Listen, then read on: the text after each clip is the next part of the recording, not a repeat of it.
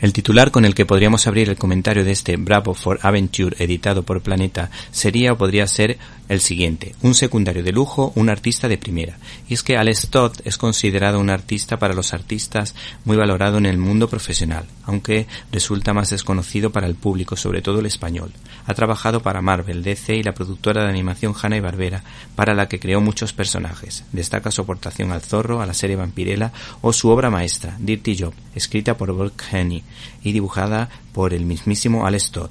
El citado autor creó Bravo for Adventure y para ello se inspiró en Milton Caniff y Sickles, pero mejorando el encorsetado mundo de los cómics de los años 50. Su idea era hacer un pastiche en el que se intercalara y se mezclara el género de aventuras con los guiños a guiones del cine negro, homenajeando descaradamente al actor de aventuras Elroy Flynn y sus piques con Olivia de Havilland.